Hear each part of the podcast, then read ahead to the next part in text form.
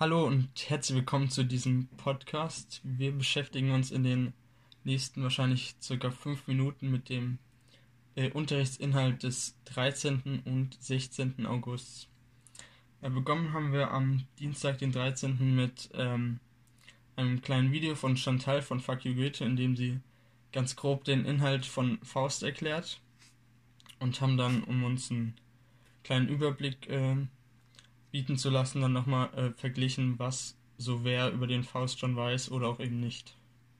Wir sind dann aber auch relativ schnell mit dem Prolog im Himmel ins Thema eingestiegen und haben da nochmal ein bisschen stärker am Text gearbeitet und äh, Inhalte aus dem Text im Comic selber wieder niedergeschrieben.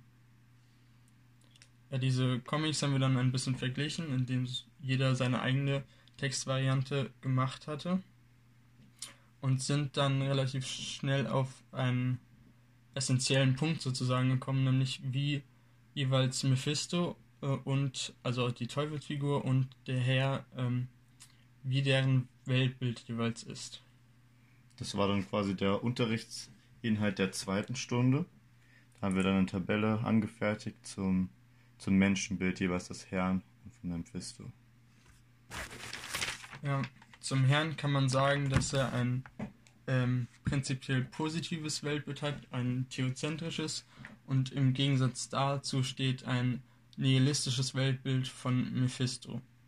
Ja, der Herr sieht die Menschen als äh, stärkere Figuren als der Teufel oder Mephisto. Er weiß, dass der Mensch sich auch irrt, aber er erlaubt es ihm auf der Erde, denn er weiß, später, früher oder später wird der Mensch wieder auf den richtigen Weg zurückkommen. Er betrachtet die Schöpfung als etwas Schönes und Wertvolles. Und der Mensch gehört auch einfach genau zu dieser Schöpfung dazu. Ähm, Im Gegensatz dazu steht dann die Ansicht von Mephisto, der denkt, äh, dass es eine unvollkommene Schöpfung ist und das Leben als äh, Plage wahrgenommen wird.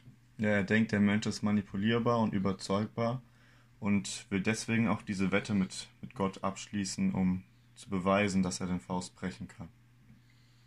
Ja, er sagt auch, dass der Mensch die Vernunft sozusagen nur als Vorwand benutzt, äh, nicht tierisch zu wirken, aber er ist eben genau dadurch auch nicht besser als die Tiere und nur gesteuert von tierischen Instinkten. Und das waren eben so die beiden unterschiedlichen Weltbilder von Mephisto und dem Herrn. Und jetzt gehen wir nochmal kurz ein auf Faust als Figur und welche Bedeutung er hat. Ja, er ist ein ungewöhnlicher Mensch und Exempel und Prüfstand der Weltordnung. Er ist sehr gelehrt und auch Gottes Lieblingsschüler.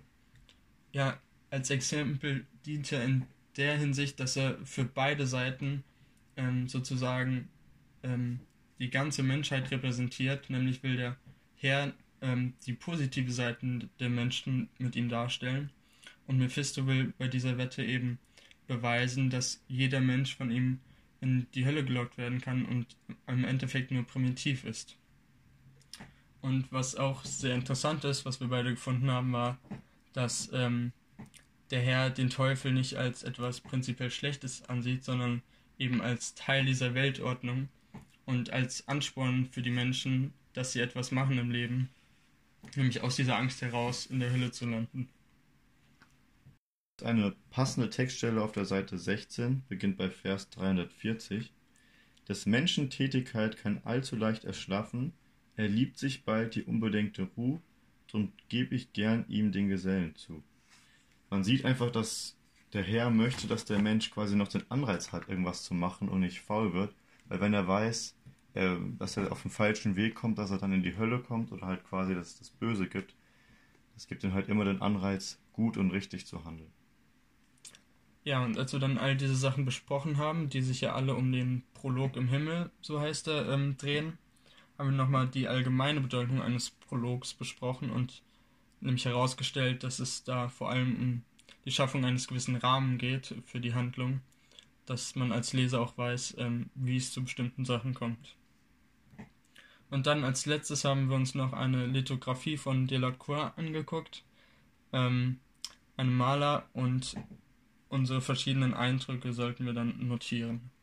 Das war's mit diesem Podcast. Besucht uns gerne wieder. Tschüss.